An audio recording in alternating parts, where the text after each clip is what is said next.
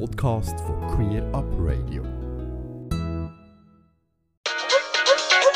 Queer Talk.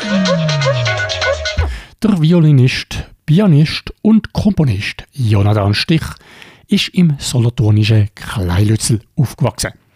Er hat an der Musikhochschule Luzern studiert und sich an der Hochschule für Musik in Hamburg und an der New York Jazz Academy weiterbildet. Seine vielseitige Tätigkeit geht von klassischen Kammermusikkonzerten bis zur Mitwirkung an grossen Showproduktionen. Er ist bereits mit mehreren Preisen ausgezeichnet worden und 2013 mit seinem Duo für der Klein Privalo nominiert gewesen. Letztes Jahr hat sich der Jonathan Stich, anlässlich vom Rainbow Art Festival, für die Kampagne Ehe für alle eingesetzt und vor wenigen Wochen hat er sein Debütalbum veröffentlicht. Ich hatte die Gelegenheit, gehabt, mich vor wenigen Tagen mit dem Jonathan Stich telefonisch zu unterhalten. Hallo Jonathan. Hallo. ja, Jonathan, ähm, wenn und vielleicht weißt du auch noch, warum bist du eigentlich Musiker geworden? Ja, ich habe immer schon Musik gemacht. Wir haben viel Musik daheim im Haus gehabt. Meine Eltern haben ähm, viel Musik gemacht oder machen immer noch Musik.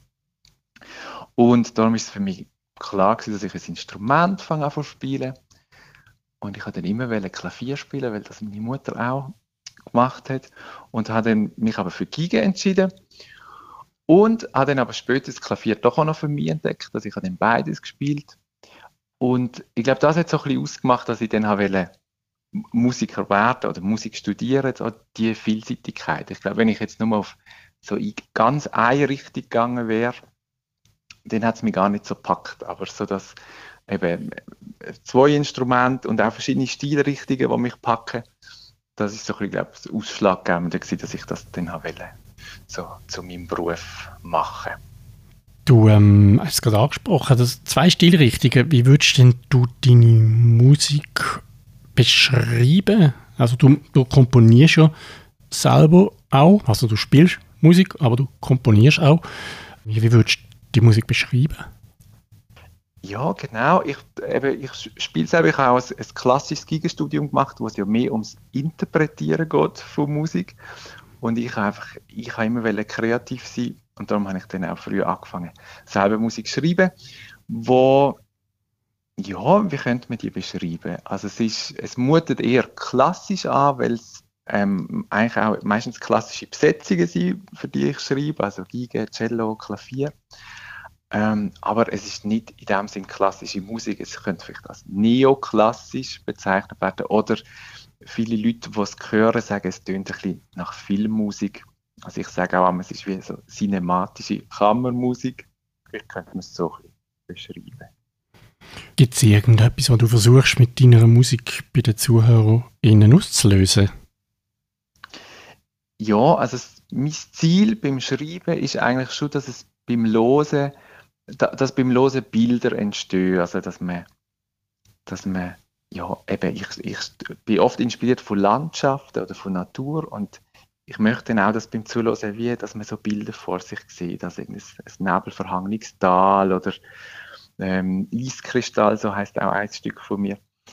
Und natürlich auch, dass es schon auch Emotionen auslöst. Also ich, das, ich komponiere immer sehr emotional, also das ist alles ja, wenn ich es schreibe und auch wenn ich es spiele, sehr mit Gefühl, mit Stimmungen verbunden. Und da wünsche ich mir natürlich, dass man beim Losen auch irgendetwas spürt und etwas empfindet. Im September ist jetzt dein Debütalbum, Landscape heißt es, äh, erschienen. Ähm, du hast es schon ein bisschen angetönt, auch in der Ankündigung, dort schreiben die von Kammermusik mit Soundtrack-Feeling. Also entspricht das Album auch dem, was jetzt generell auch sonst in den vergangenen Jahren Musik gemacht hast, also vom Stil her dem Fall? Ja, genau. Genau, das ist so, wie ich es jetzt ein bisschen beschrieben habe.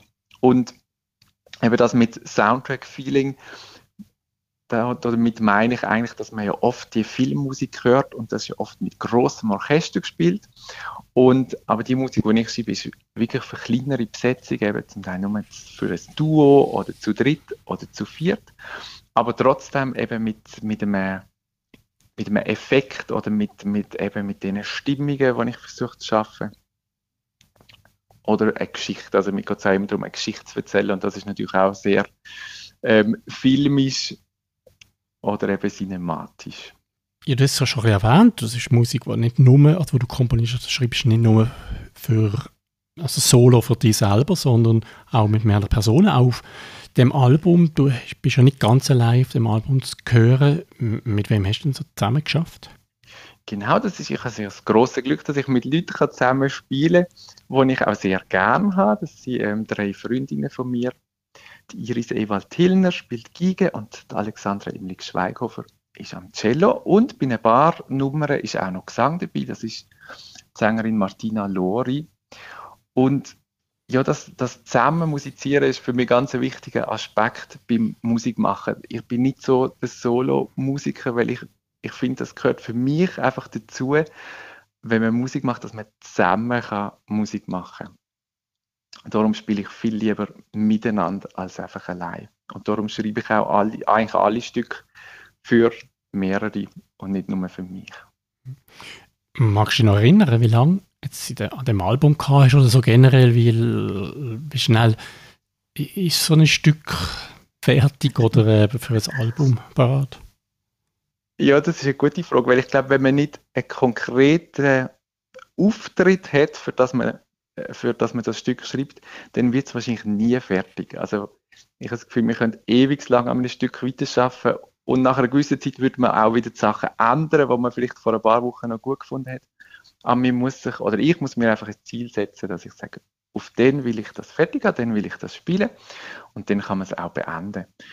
Aber ja, es ist sehr unterschiedlich, wie lange es geht, bis so ein Stück fertig ist, weil ich schaffe dann nicht irgendwie einfach eine Woche lang nonstop dran, sondern einfach immer mal wieder. Und es ist ja so ein kreativer Prozess, dass man auch nicht kann sagen, jetzt heute schaffe ich drei Stunden dran und dann habe ich so und so viel erreicht. Aber man sitzt mit drei Stunden dran und ist gar nicht weiter, weil einfach vielleicht die Inspiration in dem Moment gefehlt hat. Oder die mir fehlen. Wir haben uns kennengelernt letztes Jahr am, äh, mit deinem Auftritt am Rainbow Art Festival. Das ist im Rahmen von der Kampagne Ehe für alle. Jetzt, wir sind ja da eine queere Sendung in dem Zusammenhang auch fragen die, gibt es irgendeine Beziehung, die du speziell hast gehabt, äh, oder hast ähm, zum, zum Thema? Ähm, zum Thema auf jeden Fall. Genau, ich habe dort auch beim dem Rainbow Art Festival eigentlich unbedingt spielen, weil es, wie du gesagt hast, ist ja dort noch um die Ehe für alle gegangen, wo dann gerade ein paar Wochen später, glaube ich, die Abstimmung war. Ja, das ist natürlich für mich ein wichtiges Thema und ich habe ja vorher gesagt, ich komponiere immer sehr emotional, darum ähm, meine Gefühle ähm, gehen natürlich oft in die Thematik und es, ähm, ja, weiß gar nicht genau, wie ich es beschreiben ähm, Ich habe dann auch für, für das Festival ein Stück geschrieben, das heißt Hymne an die Liebe und das ist auch ein instrumentales Stück, aber dort ist mir auch einfach darum gegangen, irgendwie meine Gefühle in Musik zu fassen, was, was, was Liebe kann bewirken und wie stark Liebe ist. Also das ist ein Stück, das sehr, äh, sehr mächtig daherkommt und sehr, sehr stark. Und ja, das ist für mich einfach das Thema Liebe, jetzt die Emotion, wo, ja, wo einfach stärker ist als, als jede andere, die wir haben. Man kann die eben auch ab und zu mal sehen. Hast du schon geplante Auftritte, wo kannst uns sagen, wo man die als nächstes auch sehen Ja, also mit meinem Album, mit meiner Musik ist jetzt Auftritt erst wieder für nächstes Jahr geplant.